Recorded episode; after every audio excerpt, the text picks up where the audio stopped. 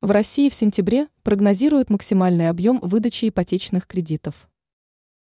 Количество и объем выдаваемых ипотечных кредитов начали расти с момента первого повышения Банком России ключевой ставки. Затем после очередного повышения ставки началась вторая волна ипотечного бума, поскольку россияне старались взять кредиты по старым процентным ставкам. Эксперты в целом прогнозировали такую ситуацию и уверены, что в октябре количество ипотечных кредитов будет меньше, чем в октябре прошлого года. Как информирует РБК, специалист банка ВТБ Сергей Бабин на специализированном форуме сообщил, что за сентябрь будет выдано порядка 900 миллиардов ипотечных кредитов. И отмечается, что в кредитный портфель третьего квартала, возможно, входят покупки жилья, запланированные на четвертый квартал.